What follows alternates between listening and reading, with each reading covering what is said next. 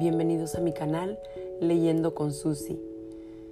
Seguimos con la continuación de los secretos enterrados de este libro que nos lleva hacia una experiencia donde vamos a sacar todos aquellos secretos que habíamos dejado guardados debajo de la alfombra, debajo de, de, de todas aquellas piedras que alguna vez decidimos poner en una tumba y decidimos dejarlos ahí para jamás nunca sacarlos. Secretos que han causado dolor, que han causado daño y que aunque hayan pasado los años y nos hemos convertido en adultos, esas, esas mismas ah, consecuencias de los hechos que vivimos en nuestra niñez nos persiguen aún en la adultez. Seguimos en la página 23 de Secretos Enterrados del primer capítulo y dice, el poder de un padre. El oponente sabe que el carácter de un hijo es formado por el ejemplo de sus padres. De ellos un hijo aprende lo bueno y lo malo. Así se moldea su personalidad, se establecen sus principios, sus valores, se ponen a prueba y sus motivos encuentran fundamento. Todo por ver y aprender de sus primeros maestros en la vida, que son papá y mamá.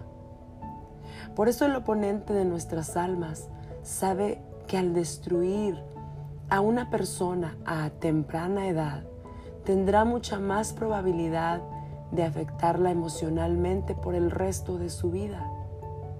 Así forma un adulto inestable, infeliz e inseguro, con baja autoestima, con una vida amargada y rencorosa.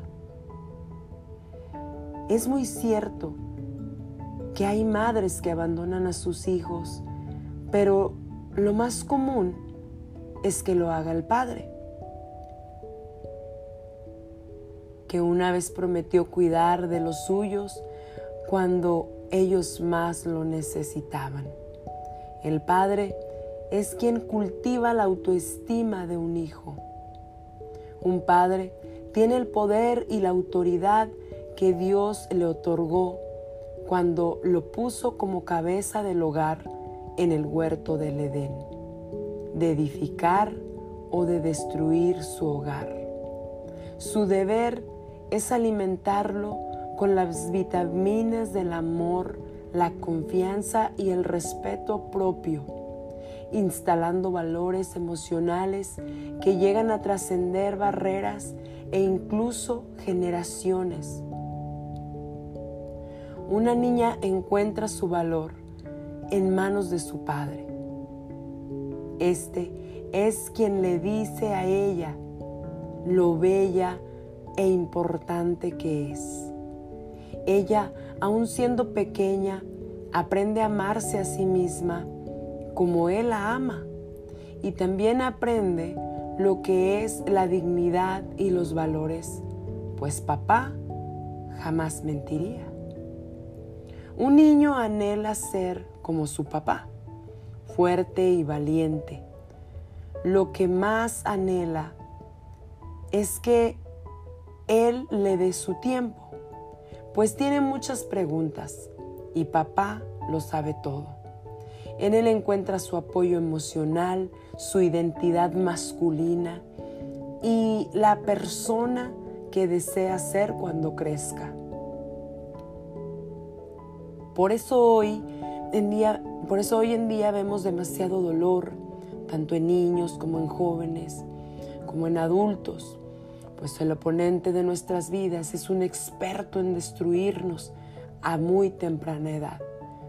Vemos mujeres buscando el amor de un hombre porque el vacío de su corazón es inmenso. Experimentan relación tras relación y no entienden por qué encuentran a los malos, a los que no saben amarlas. Lamentablemente, nunca se les explicó ni se les mostró lo que era el amor puro, sincero y real. Nadie les dijo que merecían ser tratadas como princesas, con amor, con respeto y gran valor.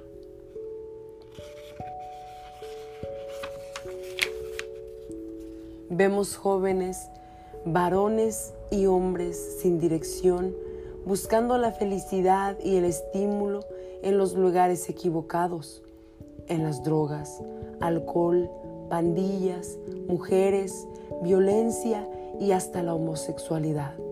Buscan algo que les pueda otorgar autoridad y valor como seres humanos.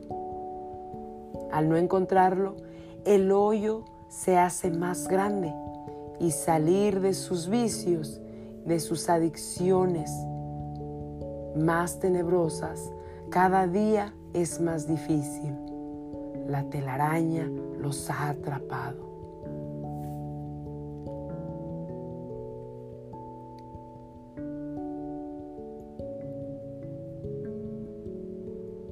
Te dejo que medites un poco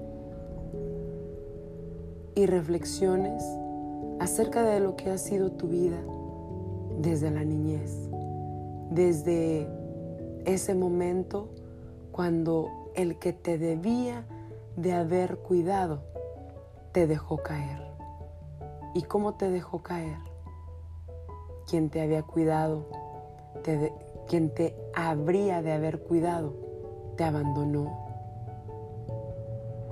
Te dejó porque decidió dejar a tu madre por irse con otra mujer. Te abandonó porque decidió refugiarse en su trabajo. Y ese es un tipo de abandono que muchos hoy en día, en estos momentos, en esta época, lo están haciendo. Y creen que con el hecho de ser proveedores materiales es suficiente. El abandono está presente en nuestros hogares. El abandono está más cerca de lo que tú crees. Muchas madres dicen, y padres, nada les falta a mis hijos. Pero te has preguntado si ellos están de acuerdo con lo que tú piensas. Te has preguntado esto que se va a escuchar muy cruel. Tú tienes a tus hijos y a tu familia, pero de alguna manera crees que los has abandonado por darle oportunidad a la televisión, a la tablet o al teléfono, de que sean ellos los encargados de cuidar a tus hijos? Así sutilmente te deslindas de la responsabilidad que tú tienes de cuidarlo, de amarlo, de enseñarle sus primeros pasos en la vida, su seguridad, su carácter. A ti como padre y madre te hablo y te invito a que reflexiones en este capítulo que acabamos de leer hoy. Me puedes contactar y me puedes decir cuál es tu experiencia y cuál ha sido